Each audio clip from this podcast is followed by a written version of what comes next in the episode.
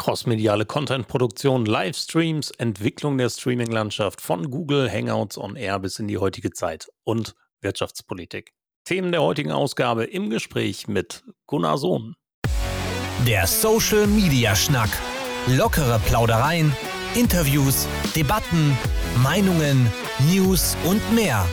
Rund um die Themen Social Media und digitale Kommunikation eure Gastgeber Thorsten Ising und Frank Michner. Gespannt? Alle Infos und Episoden unter www.social-media-schnack.de. Jo, Frank, eine neue Folge und wir plaudern erneut über äh, das Thema Kommunikation, digitale Kommunikation. Heute mal ein bisschen über Streaming und Co. und das mit einem alten Weggefährten, mit jemandem, der auch schon mal in dem Social Media Schnack war, mit dem wir ganz am Anfang mal gesprochen haben. Heute allerdings zu einem hoffentlich lustigeren Thema. Frank, wie geht's dir? Mir geht's wunderbar. Äh, nach einem äh, unglaublich anstrengenden, aber schönen Seminartag freue ich mich heute Abend. Ich habe das gestern schon geschrieben auf unseren Gast, weil das wirklich ein langer Weggefährte, ein lieber Freund ist, den ich sehr schätze und äh, wo ich mich total freue, dass wir ihn im Schnack dabei haben. Viel zu lange nicht gesehen, viel zu lange kein Bier miteinander getrunken, aber trotzdem stehen wir ab und zu im Austausch. Dürfte ruhig immer mal ein bisschen mehr sein. Herzlich willkommen Social Media Schnack, Gunnar, Gunnar Sohn. Hallo. Gunnar, du bist ja wirklich ein kommunikativer Tausendsasser, überall unterwegs und irgendwie dauerpräsent. Wir haben gerade schon im Vorgespräch ein bisschen geplaudert. Ähm, eigentlich eine Content-Maschine, die immer nur Produkte, äh, Sendungen, Blogbeiträge, Nachrichten, Livestreams produziert und irgendwie dauerpräsent ist. Wie machst du das?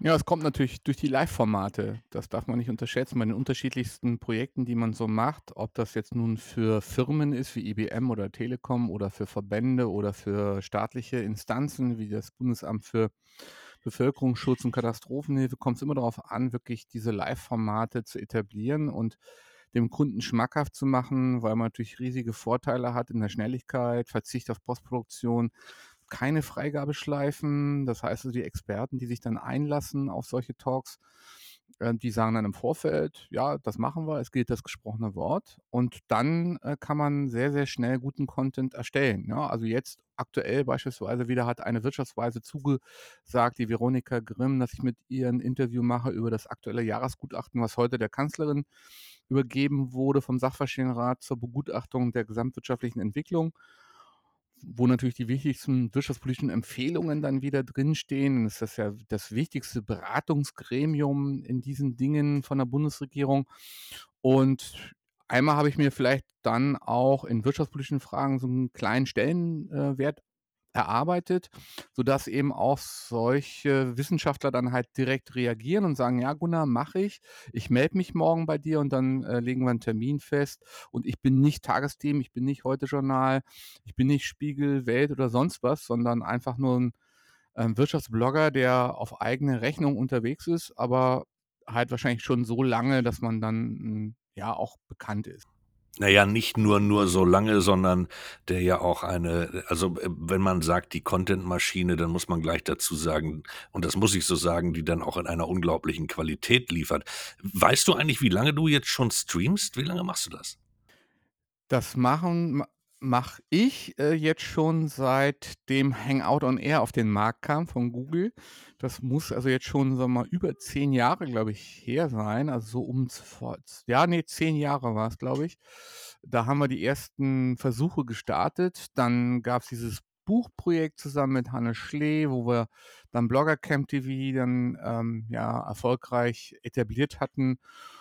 Und dann ist so mal Hannes von der Fahne gegangen, aus, weil das sag mal, so nicht pekuniär darstellbar war. Wenn es natürlich das einzige Thema ist, äh, Livestreaming, dann, dann kann man davon nicht leben. Also wenn du das jetzt nur auf der technischen Ebene machen würdest, dann wärst du technischer Dienstleister, dann hättest du, glaube ich, ein kleines Problem als Einzelkämpfer. Also es muss dann schon so ein bisschen redaktioneller Hintergrund sein, dass du redaktionelle Arbeit machen kannst oder PR oder was auch immer. Und das war bei mir immer eine Melange. Deswegen war ich nie abhängig von diesem Livestreaming-Projekt.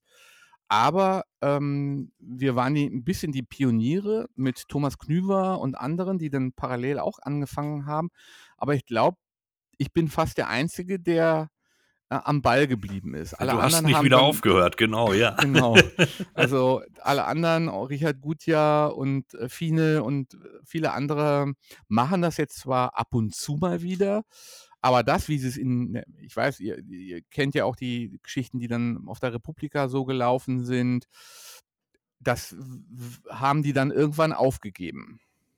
Ich erinnere mich noch gut an diese Anfänge, Google Hangout on Air. Wir waren damals auch mit dabei. Wir haben ja auch so einen, einen der ersten verlagsgesteuerten Hangouts on Air gemacht, damals mit Pia Kleine-Wieskamp bei Pearson. Da warst du mit dabei, ich war da mit dabei. Ich glaube, Hannes auch. Ich, keine Ahnung, wer sonst noch da drin war, aber das war schon eine ganz witzige Zeit, aber auch so ein bisschen Pioniergeist. Und seitdem hat sich ja wahnsinnig viel entwickelt. Früher warst du ähm, Journalist, Wirtschaftsjournalist, Blogger. Du hattest einen Blog mit ich sag mal.com und noch ein paar anderen Projekten hast veröffentlicht und immer mehr ist es irgendwie in die andere Richtung gegangen, nämlich die Multimedialität und das Streaming. Heute würde ich dich eher als Streamer bezeichnen als als Blogger. Du auch? Ja, es ist zumindest crossmedial und das ist, da mal, vielleicht auch eine Sache, die wir hier diskutieren, Sohn et Sohn. Ich mache ja mittlerweile die Firma zusammen mit Konstantin und wir diskutieren natürlich immer wieder, wie man Dinge aufbricht, darstellt. Und ich glaube, das Zauberwort ist crossmedial. Also das zeigen ja auch die jüngsten Online-Studien, auch wieder von ARD, ZDF, dass das äh, Verhalten der Mediennutzer sich radikal geändert hat, weg von gedruckten Texten, aber auch weg von Online-Texten. Also es wird immer so gesagt, ja, es geht immer nur zu Lasten von Print. Das stimmt nicht. Es geht auch äh, zu Lasten von generell dem Geschriebenen und klar in Richtung Audio und Video. Und dieser Trend setzt sich seit mehreren Jahren fort und äh, im Übrigen auch, und das ist interessant, über alle Altersgruppen. Also es ist nicht nur so, dass die Jüngeren dann äh, nur noch ähm, Bewegtbild oder Podcast rezipieren, sondern das geht bis äh, in die höchsten Altersklassen, auch die Ü60-Fraktion mittlerweile, die immer stärker auf Bewegtbild und auf Podcast geht. Das ist in der Produktion mittlerweile ja auch relativ einfach geworden. Gutes Equipment ist nicht mehr unbedingt spannend teuer. Man kriegt für überschaubar überschaubares Budget eine sehr ordentliche Ausstattung, um entweder rudimentär oder eben auch amateurhaft oder ein bisschen in die Semi-Professionalität streamen zu können oder aufnehmen zu können. Das funktioniert. Die Plattformen entwickeln sich großartig weiter, so wie wir es jetzt auch in der Audioaufnahme machen, bieten unheimlich gute Möglichkeiten, auch für wenig technikaffine Menschen das Ganze zu machen. Wird der Markt dadurch nicht zwangsweise mega voll? Ja, das ist der Fall. Also das, das merkst, merkt man ja in der Podcast-Szene, das merkt man in der Videoszene, dass unfassbar viel produziert wird. Also auch bei YouTube, ne? Also wenn du siehst, was rund um Lego etc. alles abgeht, ja, wie viele. Hab ich einen spannenden Teil für. Ja, ich habe heute genau. die Zusage gekriegt von Johnny's World, also von ja. Thorsten Klarhold. Genau. Ja, also das Thema ist ja Anti-Lego, ne? Also die auch meine äh, große Sympathie genießen. Äh, Klemmsteine bitte, Klemmsteine. Genau, Klemmsteine, bitte. sonst werden wir abgemahnt. Ne? So. Blue Bricks etc., äh, da, da passiert eine Menge, aber daran merkt man also, wie viele, äh, wie viele da dran sind und senden. Und da merken wir, glaube ich, auch alle, also auch wir drei, ne, dass wir natürlich nicht auf allen Plattformen wirklich dann ähm, abräumen können. Also das muss man einfach zugeben, dass man dann beispielsweise bei YouTube dann vielleicht den Hintern nicht hochbekommt, aber dann vielleicht eher bei Twitter oder LinkedIn oder, oder Facebook. Ja, also meine Stärke ist, glaube ich, immer noch angesiedelt bei Facebook, obwohl das von vielen abgeschrieben wird. Ich halte das für falsch also übrigens auch medienpolitisch für falsch, weil da immer noch ja. 33 Millionen registriert sind und 22, 23, 24 Millionen tägliche Nutzer. Die gedruckte Auflage der Tageszeitung liegt bei unter 11 Millionen, sinkende Tendenz. Also man wäre eigentlich ziemlich bescheuert, diese Öffentlichkeit nicht zu bespielen. Ja? Also insofern verstehe ich auch diese puristische Diskussion nicht, dass man dann immer mit großem Bohai sagt, jetzt steigt man aus bei Facebook, komischerweise mit, durch, mit dem Facebook-Posting allerdings auch, ne? ähm, um dann nochmal richtig Krach zu machen und dann ist man weg und kommt dann aber vielleicht dann doch irgendwann mal wieder. Ne? Also die, das, das, das verstehe ich nicht so ganz, dass, dass Mark Zuckerberg problematisch ist und dass der, dass überhaupt diese ganzen Silicon Valley-Konzerne ziemlich ein, ein, einen Sockenschuss haben. Das wissen wir ja alle, aber das, das ist nicht nur Facebook. Ja, das sind viele Absolut. andere auch ein komisches Menschenbild, Menschenbild haben, die den Staat scheiße finden, die sich Inseln bauen, um keine Steuern zu zahlen. Ähm, also das geht von PayPal bis, bis Twitter. Also da brauchen wir jetzt nicht nur mit dem, mit dem Finger auf Facebook zu zeigen. Definitiv ja, aber Facebook ist ja willfähriges Opfer äh, und ist dann ja wieder in vielen Bereichen auch lediglich äh, der, der Oberbegriff, habe ich dann das Gefühl, und es sind viele mit gemeint. Äh, und man zeigt dann sehr gerne auf Zuckerberg äh, und bei allen anderen ist man entweder nicht informiert. Ich bin also auch immer begeistert, äh, mit, mit welcher Euphorie man in TikTok unterwegs ist äh, und bei Facebook Diskussionen über Datenschutz führt. Es ist unglaublich geil, was da gerade passiert. Aber das ist, zeigt ja auch, dass diese ganze Entwicklung sich längst noch nicht nicht manifestiert hat, sondern wir immer noch in Bewegung sind. Und diese Bewegung eigentlich ja nie so ganz aufgehört hat. Ganz im Gegenteil. Und dann äh, sagen beispielsweise Redakteure von der Rheinischen Post locker, flockig bei so einem virtuellen Barcamp, sie lassen sich von TikTok bezahlen, um halt so einen, so einen, so einen halbjährigen oder dreiviertel- oder einjährigen Test zu fahren. Und mit Mitteln, wo ich mal sage, wo wir drei locker vier, fünf Leute von bezahlen könnten. Und das kannst du dir ja dann mal ausrechnen, ähm, wie viel die dann, dann reinbuttern von TikTok, damit Unternehmen wie, wie die Rheinische Post da dann äh, so, so einen äh, Channel aufbauen.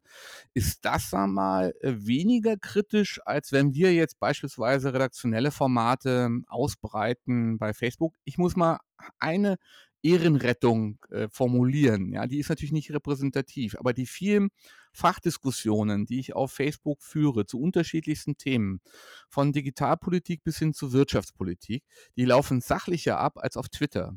Und sie laufen teilweise mit einer besseren Tiefe ab. Ja, weil Twitter natürlich ein anderes Genre ist, klar. Aber diese, diese schnelle Eskalation von Hass und Aburteilung oder nur irgendeine Meinung zu äußern, die findest du genauso stark auf Twitter. Insofern braucht man da nicht mit dem Finger auf äh, Facebook zeigen. Ich würde das Ganze sogar noch mal einschränken. Also tatsächlich auf Twitter finde ich es extrem, so wie du auch. Also ist eine ganz andere Sache. Diskussionskultur auf Facebook ist nicht immer die beste, aber auf Twitter ist sie durch, durchaus schlechter, was natürlich auch daran liegt, dass auf Twitter deutlich viel mehr Menschen unterwegs sind, die sich hinter einem Pseudonym verstecken als auf Facebook. Ja, ähm, ich denke, dass das zum Beispiel auch die Diskussionskultur innerhalb von LinkedIn nämlich als viel, viel sachlicher und fachlicher war. Ja, weil das dann noch mal weniger von diesen Pseudos gibt. Genau, wenn man dann noch diese Werbeheinis dann abzieht, da jo. die äh, sowohl bei Direktnachrichten als auch bei Postings dann da ihre Heizdecken verkaufen wollen. Salespfosten. Aber wenn du sagtest mit, äh, mit äh, Pseudonymen oder dass sie anonym unterwegs sind und äh, bei Twitter, dann schau dir mal an, wie die Ökonomen, die deutschen Ökonomen auf Twitter unterwegs sind, also Südekump und Co., wie die sich da gegenseitig zerfetzen ähm, unter ihrem Namen, also gegen Isabel Schnabel von der Europäischen Zentralbank und dann haut die wiederum gegen äh, Justus Haukapp, weil er dann eben von einer, eher von der liberalen Seite kommt oder, oder, oder. Aber da geht es voll zur Sache und polemisch zynisch, ironisch, dass die Schwarte kracht. Also da ist überhaupt nichts vom wirtschaftswissenschaftlichen Diskurs, dass man also mit irgendwie, wie sagt man immer so schön, evidenzbasiert argumentiert. Äh, nee, da ist, da, ist da, da, da zählt nur Meinung. Also das ist, das ist bei Twitter sehr, sehr auffällig. Dennoch ist es halt super wichtig, weil da fast alle wichtigen Entscheider unterwegs sind. Klar. Und hm, dann kommt noch dieses kleine Problem dazu, dass es eben in 280 Zeichen ähm, Ironie oftmals fehlverstanden wird ja, und auch nicht unbedingt ähm, immer transportiert werden kann oder will. Ja, man natürlich dann an der Stelle auch die Menschen durchaus mal in eine ja, rhetorische Falle lockt. Ja, das kommt bei Twitter erschwerend hinzu, wie ich finde. Also ich diskutiere mittlerweile gar nicht gerne auf Twitter. Dann gibt es auch die berühmten Threads ja. Thorsten. Ja, äh, natürlich, für uns alle also okay. Von ja, 1 also, bis N. Ne, also Ja, es gibt so. ja welche nicht nur, die sagen irgendwie 1 bis 20 und dann äh, bringen sie 20 Tweets, sondern es gibt auch welche, die sagen 1 äh, Strich N. Das heißt, es ist unendlich, dann, dann können sie da weitermachen mit ihrer, mit ihrer, mit ihrem Thread. Äh, ist eine unsägliche Geschichte. Also den würde ich echt raten, macht einen Blog auf und verlinkt doch dann einfach auf das, was du da dann geschrieben hast. Weil Ich lasse mich aber doch von einem Netzwerk nicht reglementieren in der Form der Darstellung und Länge meiner Artikel. Ich bitte dich jetzt. Ja, ich finde es aber unsäglich. Also Ja, Dito. Aber was ich auch unsäglich finde, ist, ähm, in manchen Diskussionen, ja, brauchen wir ja jetzt nur gerade hier in diese ganze Covid-19-Situation und sobald da irgendwie da draußen eine Entscheidung fällt, da muss ich mal angucken, wer da mit diskutiert. Ja, dann guckst du da mal drauf, dann haben die drei Follower, ja, und sind gerade frisch angemeldet. Da hast du ja auch gar keinen Bock a- zu antworten, weil du weißt, okay, dann kommt halt der nächste Bot und der wird dich dumm und dämlich diskutieren. Ja, da habe ich überhaupt gar keine Zeit für, mich dann in solche Diskussionen zu verstricken, wenn ich von vornherein weiß, es hat ja sowieso keinen Zweck. Ja, oder wenn es da mal ähm, politisch kontaminierte Ja. Themen sind. Ne? Also da beispielsweise über Antisemitismus, also ich bin da ja, glaube ich, auch vorbelastet, aber wenn ich selber dann merke, beispielsweise bei der Leipzig-Geschichte, dass durch äh, Filmaufnahmen und durch Zeugenaussagen so langsam die, die Geschichte kippt, na, dann muss man zumindest dann mal sagen können, dass man da natürlich dieser Geschichte der generellen äh, Diskussion über dieses Thema einen Bärendienst äh, erwiesen hat. Das sagte ja sogar der Präsident ähm, des Zentralrats der Juden äh, gestern, glaube ich, oder vorgestern, Herr Schuster, ähm, dass das halt, ne, dass das voll nach hinten losgehen kann. Aber auch da, da hast du auf Twitter keine Chance, weil mir ist dann sofort vorgeworfen worden, äh, ich würde vorverurteilen und es geht, geht die Unschuldsvermutung. Da habe ich gesagt, ja, ich, äh, ich habe überhaupt keinen beschuldigt. Ich bin nur der gleichen Auffassung wie, der, wie, wie Schuster ähm, dass das, wenn das wirklich so stimmen würde, und ich habe im Konjunktiv formuliert, also das ist ja Unschuldsvermutung, ähm, dass das dann wirklich ein Eigentor wäre. Aber das ist auf Twitter nicht vermittelbar. Ja, dann müsste man aber auch wissen, was ein Konjunktiv ist, ne? Das kommt noch hinzu, ja. Ja, aber dieselbe, dieselbe Situation findest du bei Facebook und Co. leider Gottes Ja. ja, auch. Also Ja. sobald du irgendwie, ja, sag mal, kritisch, kritisch wirst, ähm, dann kommt auch kritische Meinung entgegen. Das ist auch vollkommen in Ordnung. Diesen Diskurs zu suchen, finde ich vollkommen okay. Diskussionen anzuzetteln, finde ich auch okay. Aber du musst dir ja nur mal diese ganzen Trolle angucken. Ja, also ist egal, was geschrieben wird beim Spiegel oder so. Und wenn du in die Kommentarspalten guckst, dann könnt ihr eigentlich nur noch kotzen. Ja, aber das ist wahrscheinlich dann einfach die bittere Realität, ja. Also, dass äh, unsere Gesellschaft auch von solchen Stimmungen beeinflusst wird. Was ich halt interessant finde, ist, dass sich selbst klassische Journalisten davon anstecken lassen. Und das war jetzt ein Thema, das hatte ich äh, aktuell in meiner Kolumne fürs PR-Magazin behandelt. Also wie sich das dann, sag mal, im Negativen hochschaukelt. Also diese, dieses schnelle Urteil oder Aburteilen, ähm, dass wir uns dann sehr, sehr stark am Mainstream-Medien äh, orientieren, also die die Themen vorgehen und dass das dann rüberschwappt zu Twitter und dass das dann allerdings so, so komisch dann wieder aufgenommen wird von den klassischen Journalisten, dass das irgendwie verquer läuft und dass das so eine Spirale ist, äh, wo es dann also nicht mehr um die Fakten geht, um die Primärquellen, sondern einfach nur noch um irgendeine Meinung. Und wer die Deutungshoheit hat, hat gewonnen und alles andere äh, bleibt dann auf der Strecke. Das ist generell bei manchen Themen, die ich selber nicht beurteilen kann, beispielsweise Kriegsberichterstattung. Wenn du nicht an der Front stehst und der Kriegsberichterstatter bist, hast du natürlich Probleme, das zu beurteilen. Ja, das ist halt so. Ähm, aber es gibt auch andere abs abstrakte Themen, wo wir drei wahrscheinlich keine Chan Chance haben, die Primärquellen zu überprüfen. Und wenn dann die äh, klassischen Medien anfangen, sich da reinziehen zu lassen, in so einen Sog, in so einen Aburteilungssog, dann wird es gefährlich äh, für die öffentliche Meinung und auch für die demokratische Diskussionskultur. Ja, und da sehe ich halt so ein paar äh, negative Entwicklungen. Also sind wir doch in dem Trend, dass wir sagen, Social Media gefährdet die Demokratie? Das würde ich so nicht sagen, sondern ich würde halt sagen, die Medienhäuser und wir alle müssten vielleicht stärker kuratierende Formate entwickeln, also die Mhm. einfach besser sind, ja, wo Quellen ähm, offengelegt werden, wo Recherchemethoden auch dokumentiert werden. Das ist übrigens etwas, was ich mir angewöhnt habe. Ja, wenn ich eine größere Geschichte mache, dann mache ich das fast kollaborativ. Also zumindest auf meinem Blog kann man dann nachvollziehen, wie ich eine Sache recherchiert habe. Natürlich nicht alles. Es gibt äh, Informationsquellen, die du dann nicht preisgeben kannst, wenn, wenn die Quelle anonym bleiben will oder Mhm. wenn eine Sache durchgestochen wird. Klar, das ist logisch. Das gibt es auch. Aber das ist ja eher selten. Also ich bin ja jetzt kein Investigativjournalist oder so, ja. Dennoch kriege ich manchmal irgendwas durchgestochen, wo ich sage, okay, den Ball versenke ich jetzt, ja, und werde die Quelle nicht verraten. Aber ansonsten kann man eigentlich immer ganz gut äh, nachvollziehen, wie ich recherchiere. Und das sollten sich vielleicht manch klassische Medien auch einfach angewöhnen, dass man nachvollziehen kann, wie sie auf ihre Berichte gekommen sind. Ja, Absolut. Äh. Aber zum, zu einer Nachricht gehört nicht nur der Sender, sondern auch der Empfänger. Ja, und da, da spielt ja der andere Teil dieses, dieser Aussage oder dieser Frage von Frank mit rein. Ja, ähm, gefährdet Social Media die Demokratie?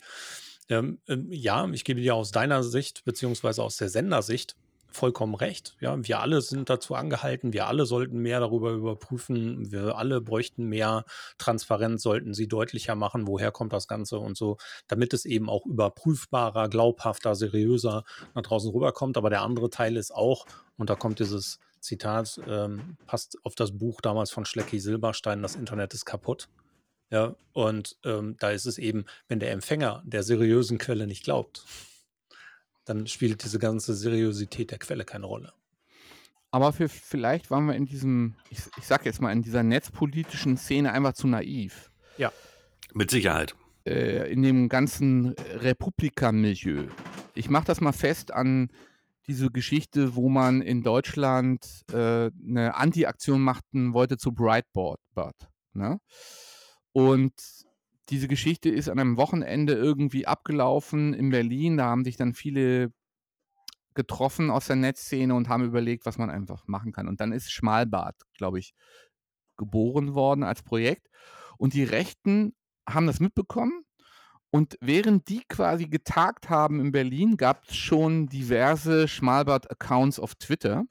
Aber Schmalbart eben so, ne, also quasi als Hitler. Ja, Mhm. sozusagen, dass sofort ähm, diese, diese ähm, Geschichte gekontert wurde und sogar relativ smart gekontert wurde, weil das eben keine Deppen sind, sondern dahinter stehen eben auch Rechtsintellektuelle, die wissen, was sie machen und die waren einfach schneller. Und dann habe ich den Christoph Kappes angerufen und habe gesagt, weißt du eigentlich, dass ähm, ihr da tagt und im Twitter ist schon die totale rechte Szene im Ironiemodus unterwegs gegen euch. Und das haben die gar nicht mitbekommen, ja. Ähm, und das war, da habe ich dann auch bei den Netzpiloten dann eine Kolumne zugeschrieben, äh, dass äh, dann auch einer sagte aus dem Kreis, uns wurde das Social Web geklaut von den Rechten, ja. Weil das eigentlich immer so eine emanzipative Bewegung war und eher so im linksliberalen Milieu angesiedelt und die haben uns, die haben uns das Social Web, äh, Web geklaut. Und das war, das habe ich schon vor ein paar äh, Jahren geschrieben. Ich glaube, bevor Donald Trump an die Macht kam. Aber das war damals schon so ein bisschen die Stimmung, ja, äh, dass er Twitter genutzt hat für eine Newsbreaker-Geschichte. Also jeder Tweet von Trump ist ja dann irgendwie in den Hauptnachrichten gelandet. Und äh, wenn man sich das äh, Wahlkampfvolumen anschaut in den Vorwahlen bei den Republikanern, was Donald Trump an Geld hatte gegenüber den anderen Kandidaten, hatte er, glaube ich, den, den kleinst, das kleinste Werbebudget. Ja. Aber er hatte halt diesen Hebel ähm, irgendwie entdeckt, ähm, so diese Twitter-Kampagne zu fahren. Ja.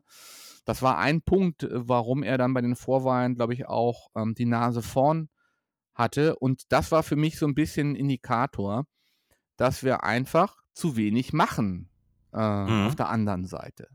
Ja, also die Facebook-Partei in Deutschland heißt AfD, Mhm. nicht anders. Also zu Trump, ähm, ja, er hatte einen, einen sehr seltsamen Einsatz seines Werbebudgets. Ja, und davon hat er unheimlich viel, beziehungsweise hat man unheimlich viel in dieses Negative Campaigning reingekloppt, ne? Also nicht um ein, selber Werbung zu machen, sondern um andere schlecht dastehen zu lassen. Und ähm, kombiniert mit dem, was du gerade beschrieben hast, war das wahrscheinlich sein digitaler Erfolg. Ja, der dann ja letztendlich in der Wahl, die wir gerade hinter uns haben, ähm, von einigen Parteien genau so aufgenommen worden ist und genauso hat man versucht, das Ganze auszuspielen. Ne? Ja, schlechte Vorbilder, die wir als schlecht empfinden, sind bei anderen dann positive Vorbilder. Eben, Das ist halt ja, dann so, ja. Das sind dann Kampagnen, die dann erfolgreich gefahren wurden.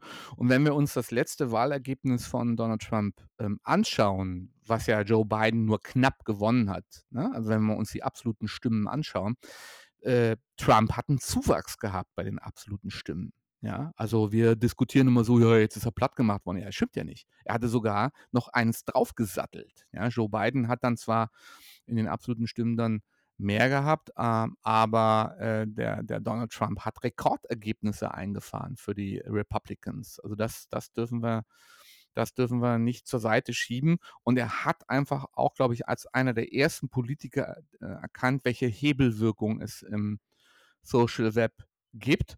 Und ich glaube, das wird immer noch so ein bisschen naiv betrachtet ähm, in Deutschland. War Obama nicht auch recht cool in diesen Sachen? Also ich fand damals ähm, gerade so seine äh, Twitter-Präsenz und auch sein, sein Umgang mit den digitalen Medien war sehr gut, aber natürlich nicht in dieser, dieser Werbewirksamkeit, wie Trump es dann nachher eingesetzt hat. Aber tatsächlich fand ich ihn eher als den Vorreiter. Und ähm, basierend auf diesen Erfahrungen hätte ich jetzt so die Einschätzung gehabt, dass man daran gewachsen ist und die es einfach ein bisschen anders gemacht haben. Ja, bei, bei Obama waren es vielleicht mehrere Faktoren, die äh, wichtig waren. Natürlich seine Rhetorik, sein Auftreten, seine Brillanz auch bei den Reden. Also wenn man sich die genauer mal anschaut, er ist halt wirklich ein Rhetor und Donald Trump ja eigentlich eher nicht. Also das ist ja, jede Rede von Trump ist eigentlich eine, eine Katastrophe, wenn man sie auch mal, sag mal, wertfrei äh, beurteilt, ja, äh, una- unabhängig von den Inhalten. Also er ist rhetorisch auch schlecht. Ähm, aber insofern glaube ich, dass alleine von den schlechten Ausgangsbedingungen, der, die Donald Trump ja hatte äh, im Kandidatenrennen der Republicans, er war ja, er, er zählt ja nie zum Establishment der Partei. Er war immer ein Außenseiter. Er hatte mit, den, mit der Partei eigentlich nie was am Hut. Ähm, ist es schon, sagen wir mal, doch sehr, sehr spannend, wie er sich da mit äh, den wenigen Mitteln, die er hatte, dann so weit nach vorne arbeiten konnte. Und wenn ich mir den, die Rechtspopulisten heute anschaue, dann äh, glaube ich immer noch, dass, dass dort einige richtige Profis am Werk sind, auch bei der AfD, die ihr Handwerk beispielsweise auch im öffentlich-rechtlichen Fernsehen gelernt haben. Ne? Also beispielsweise im MDR, ein Ressortleiter Wirtschaft, ist dort ähm, für Medienpolitik beispielsweise bei der Bundestagsfraktion tätig. Der ist auch in den Bundestag reingekommen. Also man merkt, dass sie wirklich sich professionalisiert haben und das müssen wir einfach mal nochmal genauer analysieren. Ja, vor allen Dingen, weil sie alle Disziplinen ähm, durchdeklinieren. Ja, von vorne bis hinten, von oben nach unten, von rechts nach links. Ähm, tatsächlich inklusive Bots, inklusive Bot-Netzwerke, mit allem, was da möglich ist, wird da gearbeitet. Ähm, ja, ne, braucht man da Ethikkontrollen, Moralkontrollen? Schwierig. Also da, ich bin ja immer gegen solche moralisierenden Instanzen oder dass man dann irgendwie so ein hohes Gericht hat, ne, was dann entscheidet. Ich bin auch sehr, sehr skeptisch, ob man das einfach übertragen kann an Google und Facebook und Co.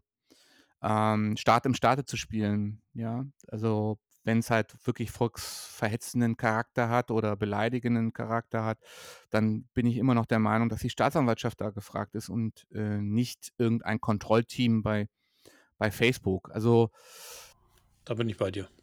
das ist immer, das ist eine, eine, eine große Problematik. Dann die andere Geschichte ist, sind wir wirklich alle so professionalisiert, um da gegenzuhalten? Also in den Thinktanks, in der netzpolitischen Szene, ähm, bei Markus Beckedahl und Co. Sind die wirklich so gut, dass, dass sie richtig gegenhalten können? Oder sind sie auch vielleicht nicht genügend ausgestattet. Also wenn du dir anschaust, wie Netzpolitik.org, was für eine Mannschaft die haben und wie sie durchfinanziert sind, das ist eher so auf Vereinsniveau. Ich will das hm. nicht despektierlich sagen. Ich, ich meine nur, die müssten einfach von den Mitteln besser ausgestattet sein. Mit Sicherheit, da fehlen dann die Sponsoren. Vielleicht sind sie aber auch einfach nicht skrupellos genug, äh, weil das macht ja auch einen wesentlichen Teil aus dieser ganzen Geschichte, dass da vollkommen hemmungslos, ohne Rücksicht auf irgendetwas ausgespielt wird. Ja, ich glaube naja, nicht, dass diese Skrupellosigkeit Sorry, mhm. aber ich glaube nicht, dass diese Skrupellosigkeit zu netzpolitik.org passen würde. Überhaupt nicht, nein, nein. Also, ja, Entschuldigung, will ich auch nicht in die Richtung spielen. Nein, nein. Ganz im Gegenteil, dafür haben wir Nominas. Also ähm, da, sollen, da sollen die sich drum kümmern. Naja, die Skrupellosigkeit ist sicherlich der gnadenlose Populismus, alles auszuschlachten, was das System ins Wanken bringen kann. Mhm. Das andere ist einfach, dass sie gelernt haben, über Sponsoren und über leider natürlich auch über die Parteienfinanzierung sich mittlerweile mal gut aufzustellen. Ihr könnt euch vorstellen, wenn ihr in allen Landtagen und auch im Bundestag sind, ihr wisst ja ganz genau, wie viel wissenschaftliche Mitarbeiter sie mittlerweile haben, wie viele Assis, wie viele Pressesprecher. Ne? Also die haben jetzt einen riesen Apparat und das musste jetzt erstmal toppen. All diejenigen, all die, die in den Fraktionen organisiert sind, ähm, die Fraktionsgeschäftsführer, die haben wieder einen Mitarbeiterstab hinter sich. Alle haben Presse- und Öffentlichkeitsarbeit hinter sich. Alle haben einen entsprechenden Etat, den, ähm, und da wären, da sind Beckedahl und Co. natürlich hoffnungslos unterlegen dagegen. Vielleicht muss man stärker eine öffentlich-rechtliche Finanzierung suchen. Man muss vielleicht dann stärker in Richtung Stiftungen gehen, dass ähm, einfach der Journalismus anders finanziert wird. Denn nur Crowdfunding und so funktioniert ja auch nicht. Ne? Das haben wir ja bei den Krautreportern äh, gesehen, dass viel versprochen wurde und ja, dann nicht so viel gehalten wurde, finde ich jedenfalls. Ja. Kommen wir mal zurück zum Streaming. Ja. Ja. Also, wenn wir früher an Streaming gedacht haben, dann war das eher, wir haben eine Webcam, ja, und wir haben ein Headset und dann ballern wir ins Internet hinein. Heute hat sich einiges getan, also von damals, von den Anfängen Google Hangout on Air. Vorher gab es noch so äh, gelegentlich mal einen Skype-Call, wenn es sowas schon gab oder Menschen sich daran breit getan haben. Heute ähm, ist das Alltag. Ja? Wie sieht heute deine Technik aus, die du verwendest? Die passte früher mal in so einen Koffer, wenn wir uns auf der Republika gesehen haben, wenn du dein Live-Studio aufgebaut hast. Ist das immer noch der Fall? Das ist leider nicht mehr der Fall, obwohl es Unterschiede gibt. Also wenn wir zum Beispiel dieses berühmte Studio Z nur aufbauen, dann besteht das wirklich nur aus einem Laptop und dann, ja, vielleicht jetzt nicht mehr eine Logitech, aber dann eine Canon 80D oder so und dann noch das Focusrite und dann war es das. Also dass man dann auch vielleicht noch mit so einem Thomann-Mikrofon dann arbeitet.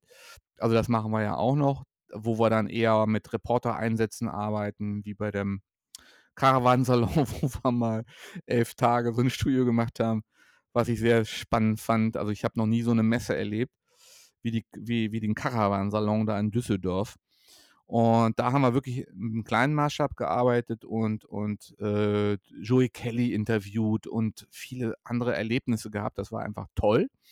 Und da waren wir als rasende Reporter unterwegs und haben wir dann schnell mit Einspielern gearbeitet, da so einen Stick draufgezogen, schnell wieder äh, zum Laptop, äh, schnell bei, mit, mit iMovie vorbereitet und dann die Einspieler gemacht und so. Das war sehr nett. Aber wir sehen natürlich auch komplexere Projekte, jetzt beispielsweise zum Jubiläum des Bundesverfassungsgerichts oder andere Sachen. Da kommst du natürlich dann mit so kleinem Equipment dann nicht mehr hin. Da muss man dann eben diese Studio Sennheiser Mikrofone haben. Da musst du drei Spiegel oder drei oder vier Spiegelreflexkameras auffahren. Da musst du dann entsprechende äh, äh Softboxen dabei haben oder LED und, und dies und das und, und natürlich auch hier ein Greenscreen und, und solche Scherze. Und wir merken natürlich auch eine gewisse Ermüdung äh, was ja mal die ganzen Zoom-Konferenzen anbelangt, ne, die dann teilweise in schlechter Ton- und äh, Videoqualität äh, einfach dann auch rausgestreamt wurden. Da war eben eine Menge Schrott auch dabei. Und da, da steigt wieder das Bedürfnis nach mehr Qualität. Also meine, mein Credo ist, dass man wirklich stärker in so kuratierte Formate geht mit Einspielern, Community-Arbeit im Vorfeld macht, versucht mit den Leuten in die Diskussion zu kommen, bestimmten Themen. Und äh, dass man das dann vertieft und so ein Live-Format einfach nur so ein kleines Sahnehäubchen ist. Aber dass man jetzt nicht immer mit der Brechstange alles live streamen muss. Und dann kommt noch hinzu, dass leider die mobilen äh, Geschichten so langsam aussterben. Ne? Also Meerkat ist dann irgendwann ähm, in die Knie gegangen durch Periskop, weil Twitter dann reagiert hat.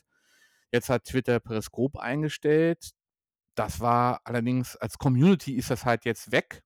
Ja, und ihr wisst ja selber, wie die Sachen beispielsweise bei der Flüchtlingskrise gelaufen sind mit den vielen Reportagen, die nur über Periskop gelaufen sind, beispielsweise ja. über die Taz. Ja, ähm, oder hier Thema Kohleproblematik und, und Berichterstattung von Redakteuren direkt hier äh, in, in Nordrhein-Westfalen über diese ganzen Räumungsaktionen. Das ist alles über diese mobilen Dienste gegangen und die sterben leider aus. Ich weiß nicht, ob man mal YouTube funktioniert, äh, ausprobiert hat. Äh, mobil.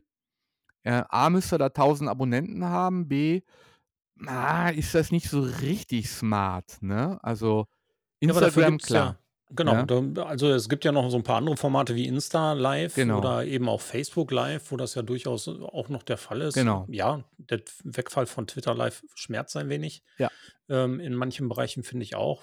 Ähm, sehe das bei zwei, drei Kunden als, als wirklichen Punkt, der schade ist, dass es da weggebrochen ist. Aber ähm, es gibt ja Ersatzformate. Ja, ist es wirklich so wichtig, dass Periscope noch da war, wenn die anderen Plattformen, auf denen sich die Menschen tummeln, tatsächlich integrierte Formate haben? Also ich bin da ein bisschen also ich hab, glaube, dass Twitter da einen Fehler gemacht hat, weil das äh, Periskop äh, einfach ein etablierter Dienst war. Man hatte sich dann natürlich auch seine Gefolgschaft aufgebaut. Und wenn du alleine da dann einen Stream gestartet hast, hattest du natürlich dann schon mehrere hundert Zuschauer, beispielsweise Palle oder auch mhm. die Bundeszentrale für politische Bildung. Starte jetzt mal einen Livestream über Twitter. Mhm. Hast du wie viele Zuschauer? Ja. Ein voll, wenn du Glück Oder so, ja, wenn, wenn überhaupt. Also selbst bei der Bundeszentrale, die eigentlich auch bei Twitter sehr, sehr gut bestallt sind, wie bei YouTube und Facebook auch, ähm, ist mittlerweile Twitter der schwächste Kanal. Und das ist einfach jetzt nur meine Beobachtung aus den vergangenen Wochen. Und da an der Stelle hat dann Twitter einen Fehler gemacht. Und für mich selber ist es einfach dann, ja, schwierig, einfach die ganzen Jahre, die man da rein investiert hat, einfach einen Haken hinter zu machen und sagen, ja, jetzt, jetzt läuft das einfach nicht mehr. Also ich, ich spiele das zwar, wie du auch, bei dem Multistream auch weiter aus, aber es funzt nicht mehr. Ja, mhm. und aber das ist jetzt, und bei Facebook funzt es aber auch nicht mehr so richtig. Nee, also tatsächlich, ich bin, bin mir auch nicht sicher, warum das alles so ist. Also tatsächlich bin ich, bin ich sehr unschlüssig darüber, warum wir ähm, hier nicht mehr so die Aktivitäten erzeugen können. Ja, es liegt bestimmt nicht am Thema, ne, mit Sicherheit nicht an den, an den Gästen, an den Formaten, an den Nachrichten und sowas, sondern tatsächlich vielleicht ist unser Content gegenüber den Gaming-Content einfach langweiliger geworden. Also vielleicht ist der andere Content ähm, einfach aktiver, nutzbarer, in Geld zu verwandeln, besser zu Geld zu machen als unser Content. Na, gibt es, glaube ich, zwei Punkte, die, die wichtig sind. Einmal ist der Algorithmus definitiv geändert worden bei Facebook, dass also deine Abonnenten oder auch Friends, die du hast auf Facebook, nicht mehr automatisch alle informiert werden. Also es wäre ja eigentlich locker möglich, wenn jetzt, sagen wir, rund 4000 sagen, ich bin jetzt mit Gunnar befreundet oder habe ihn aktiv abonniert, dann wäre es doch jetzt nicht schlimm, wenn man noch eine kleine Nachricht bekommt, so, ja, der Gunnar sendet jetzt zum Thema Sachverständigenrat. Also was sind die wichtigsten Empfehlungen für die Wirtschaftspolitik der nächsten Jahre oder so. Ja? Und da weiß ich, dass immer so rund 100 oder 100 oder mal 50 oder, oder so immer dann am Ball waren. Und dann ist diskutiert worden und und und. Das ist, glaube ich, durch den neuen Algorithmus einfach ähm, eingestellt worden. Das kann ich dir bestätigen, liegt aber nicht am Algorithmus, sondern an der Mechanik. Oder an der Mechanik, okay. Ja, weil man also natürlich in, in die Ads investieren soll. Ja, also tatsächlich, wenn du die Veranstaltung im Vorfeld ankündigst und die Leute drücken auf Erinnern oder okay. teilnehmen, dann bekommen sie die Benachrichtigung, aber nicht genau. automatisch als Abonnenten oder Fan der Seite. Genau. Und das war früher, ganz früher mal anders. Genau, und das wird dir ja auch mittlerweile von Facebook geraten, dass du so deine Community jetzt wieder aufbauen musst mit der Erinnerungsfunktion. Aber du weißt ja selber, ne, wenn im Alltag, ja, okay, ja, stimmt, jetzt müsste ich das auch mal machen, stärker und darauf hinweisen. Ich habe das, glaube ich, jetzt in vor zehn Tagen mal gepostet. Äh, Scheit, geht doch mal auf die Erinnerungsfunktion, weil ich eben genau wie du wahrscheinlich auch von Facebook diesen Hinweis bekommen habe.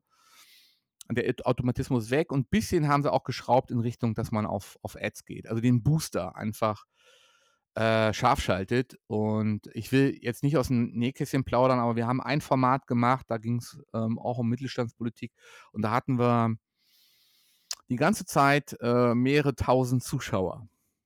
Und das ist, das geht nicht ohne Booster.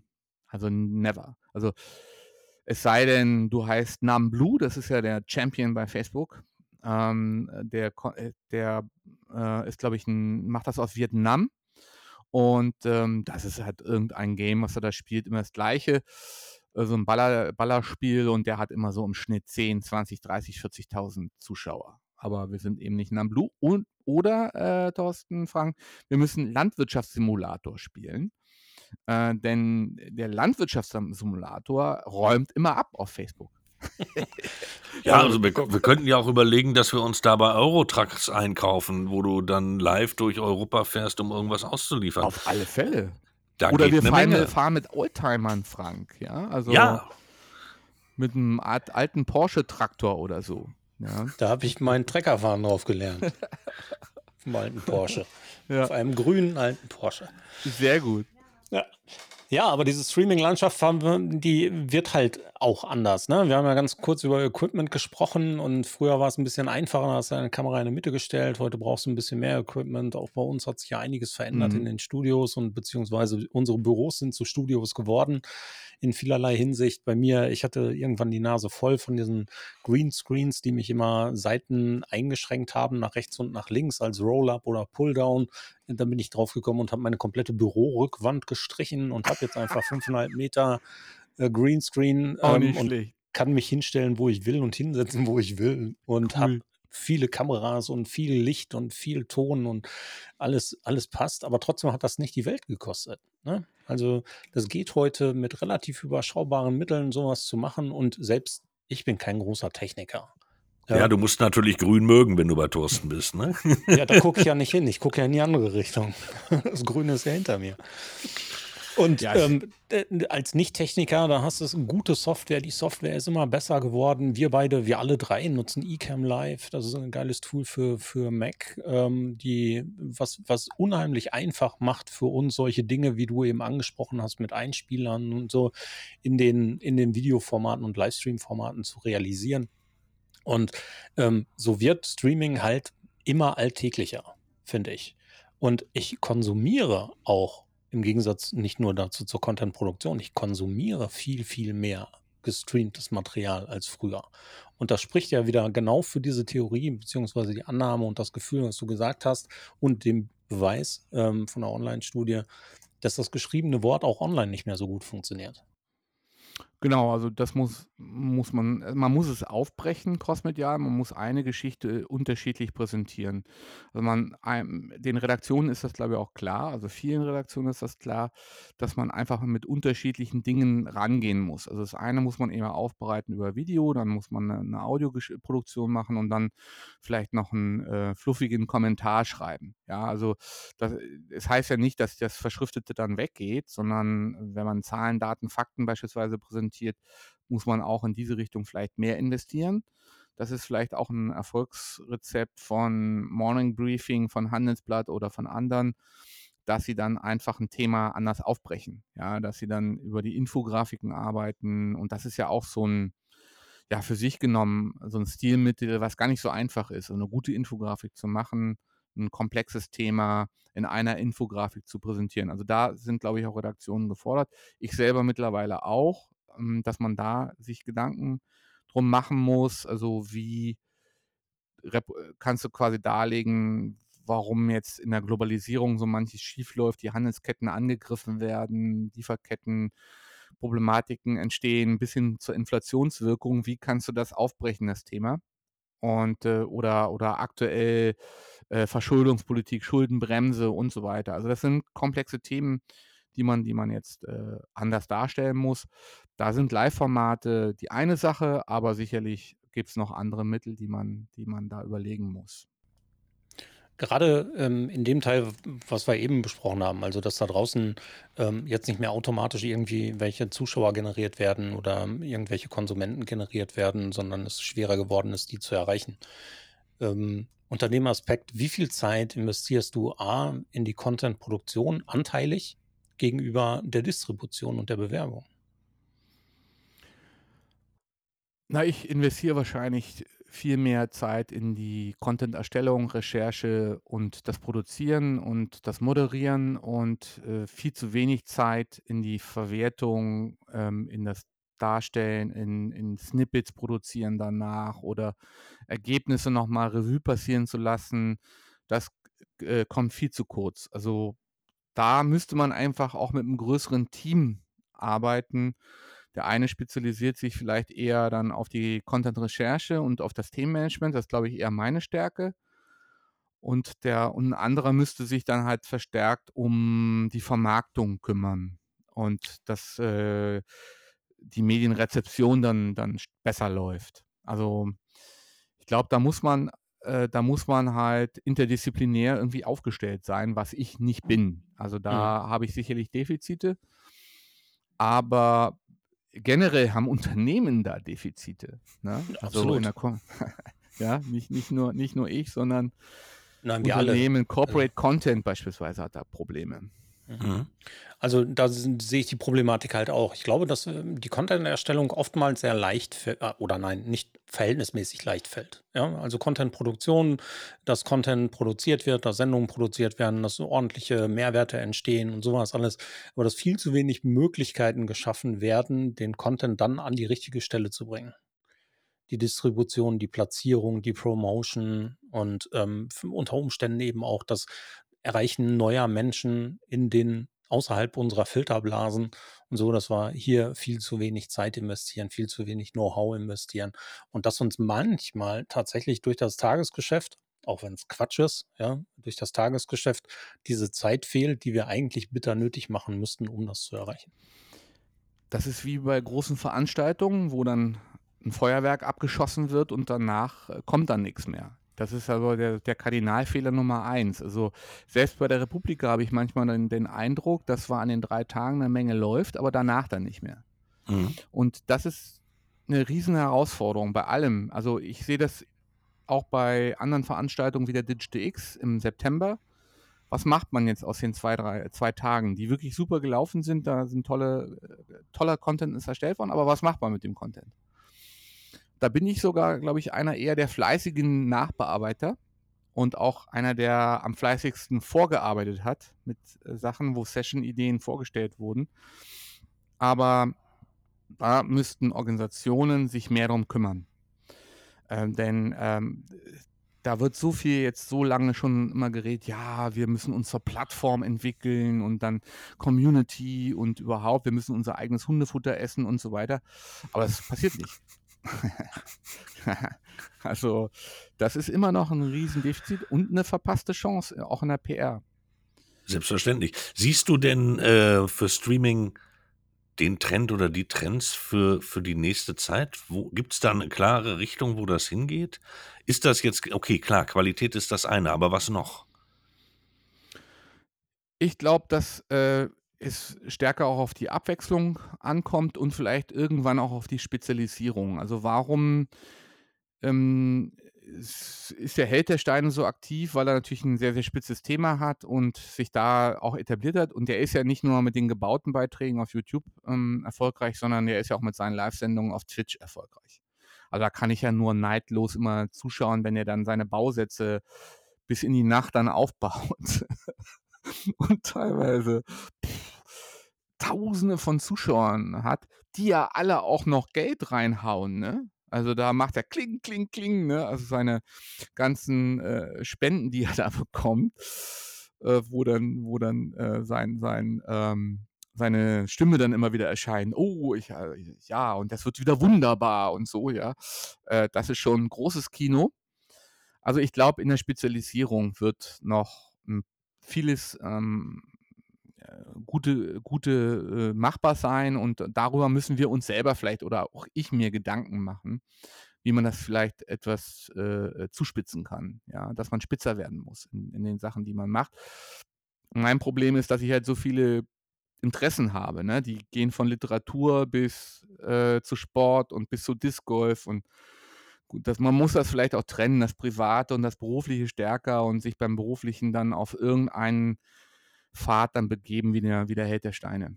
Was können wir denn, also echt, brauchen wir diese Spezialisierung, wenn ich in diese andere Richtung gucke? Also der Held der Steine oder Johnny's World und wie die alle heißen, diese thematischen Orientierten, ähm, die da draußen erfolgreich bis sehr erfolgreich sind.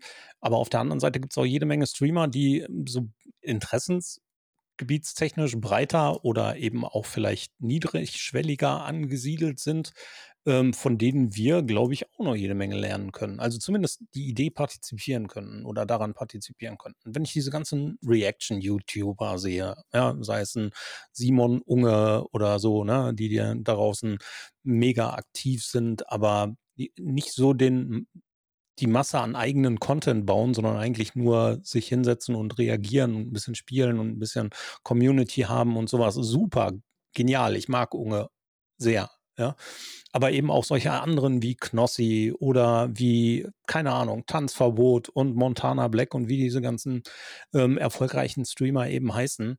Äh, da gibt es ganz viel, was wir im Grunde in unserer Altersklasse oder in unserem, in unserer Branche nicht sehen, nicht machen, nicht adaptieren. Warum nicht?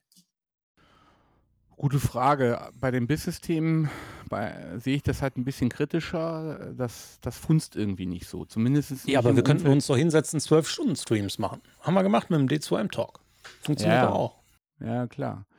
Aber man muss dann auch ein bisschen selbstkritisch sein, wie viel, wie viel erreicht man damit und äh, wie kann man es vielleicht noch anders machen, dass dass man zugänglicher wird oder dass man, dass man in der Community anders wahrgenommen wird.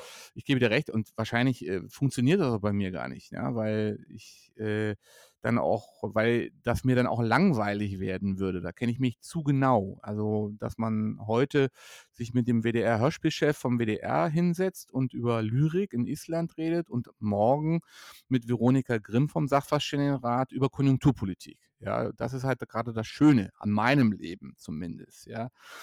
Aber darüber sollten wir uns drei vielleicht auch mal Gedanken machen, wie man es besser machen kann, ja. Ja, also tatsächlich bin ich, bin ich der festen Überzeugung, dass wir eben aus erfolgreichen Formaten anderer jede Menge lernen können. Ja, also natürlich müssen wir uns nicht hinsetzen und jetzt plötzlich Business Reactions auf andere Vorträge machen oder sowas. Das wäre vielleicht der falsche Weg. Aber ähm, so die Adaption regelmäßiger, sendungsgleiche, community-basierte, themenbasierte, branchenbasierte Livestreams in einer höheren Sequenz als 45 Minuten wäre mit Sicherheit etwas, wo Menschen da draußen auch Spaß dran haben. Natürlich nicht in der Form von, keine Ahnung, zweieinhalb Millionen Menschen in Deutschland. Brauchen wir uns nicht drüber unterhalten. Ja, aber in einer regelmäßigen guten Community-Größe würde ich das schon durchaus als realistisch empfinden. Da stimme ich dir zu aber es muss da mehr kommen. Also den Effekt, den wir auf dem Hof der Republika haben mhm. oder hatten, müssen wir schauen, wie es dann im nächsten Jahr wird, wenn, beim Standortwechsel, mhm. da bist du ja sehr traurig drüber. Nein, nein, nein, nein. Ich war nur traurig über die, über die ähm, Reihenfolge der Kommunikation. Also nicht über den Standortwechsel. Weil, weil, du dein Hotelzimmer schon bestellt hattest. Nicht nur ich. Da waren, also ich möchte nicht an der Rezeption des Merkur gesessen haben, als die Stornierungen ja. eingegangen sind. Also der Hofeffekt, der müsste letzten Endes sich auch in der Community abspielen im Netz. Und da müssen wir vielleicht besser werden. Also dass man sich gegenseitig ähm, äh, sag mal, beflügelt in den, in den Wirtschaftsthemen, in den Management-Themen. Und es gibt ja zum Beispiel zu euren Business-Themen sehr, sehr viel Schnittmengen, ja. Und äh, da müssen wir vielleicht besser werden, wirklich. Also brauchen wir als nächstes ein Livestream-Bootcamp, was wir ausrufen müssen. Vielleicht. Äh, und äh, sagen müssen, wir müssen uns mit ein paar Köpfen einschließen und wir müssen uns neue Formate überlegen, andere Formate überlegen. Clever Clown ist immer erlaubt und gucken, was man daraus ableiten kann. Da gibt es im Anschluss an die Aufnahme, das ist nichts für die Öffentlichkeit, aber eine Einladung an Gunnar, ja. denn wir haben so ein Bootcamp. Genau, ja. das war eben mein Gedanke. Ja, man muss es machen wie die Working Out Loud Jungs und Mädels, äh, obwohl ich von der Bewegung nichts halte. Also Quatsch, äh, Entschuldigung, nein, nein, alles äh, wieder zurückgenommen, WOL. Nein, ich halte von dem Prinzip nichts. Also ich glaube nicht, dass es funktioniert in den Unternehmen, ja, diese, dieser äh, Working Out Loud Ansatz. Und ähm, insofern, ja, komme ich gerne zu diesem Bootcamp. Bootcamp. Ja, da erzähle ich dir nach der Aufnahme noch ein bisschen was zu, ähm, denn das machen wir schon seit ein paar Jahren und ich hätte dich gern dabei. Okay, also tatsächlich, ähm, wenn du noch mal so ein paar Sachen raushauen würdest, wo finden wir dich denn? Wo können wir dich ähm, nachverfolgen? Wo können die Menschen, die dir zuhören, die uns jetzt hier zuhören, ähm, schauen, was Gunnar Sohn im Netz so treibt? Auf Twitter unter G-Sohn, ja, auf LinkedIn natürlich unter Gunnar Sohn, unter oder Gunnar Erikssohn, glaube ich, und äh, bei Facebook auch unter Gunnar Sohn. Also immer Gunnar Sohn eingeben. Es gibt, glaube ich, noch einen Schauspieler, der heißt auch Gunnar Sohn, aber das, der ist jünger. Das sieht man optisch sofort. Äh, insofern bei G-Sohn Twitter ist man gut, gut beraten. Und natürlich ich sag mal.com, denn der, äh, das Blog wird ja immer noch eingesetzt, auch gerade für Kuratierungen und auch Dokumentationen etc. Also da ist man auch gut informiert, zumindest über alle Projekte. Super. Die Links setzen wir selbstverständlich in die Show Notes. Da braucht ihr einfach nur draufklicken. Ähm, Gunnar, ganz, ganz herzlichen Dank für deine Zeit, für den Spaß mit dir. Es wird wirklich Zeit, dass wir uns mal wieder sehen. Ich war erst letztens in unserer beider geliebten ähm, Örtlichkeit wieder in Österreich, die uns auch ein Stückchen verbindet. Und ich war auch am Herkuleshof. Und selbstverständlich, es hat sich einiges getan. Das machen wir mal zusammen. Sehr, sehr gerne. Okay, Gunnar, Danke dir, Frank, danke dir auch. Wir sehen uns und hören uns wieder. Macht's gut da draußen. Bye bye, ihr beiden. Euch gehört das danke. letzte Wort. Tschüss, Super. tschüss. Ciao. Ciao, macht's gut. Schluss für heute beim Social Media Schnack. Alle Infos, Episoden und Mitmachende findet ihr unter www.social-media-schnack.de. Ihr habt Vorschläge, Themen, Anregungen?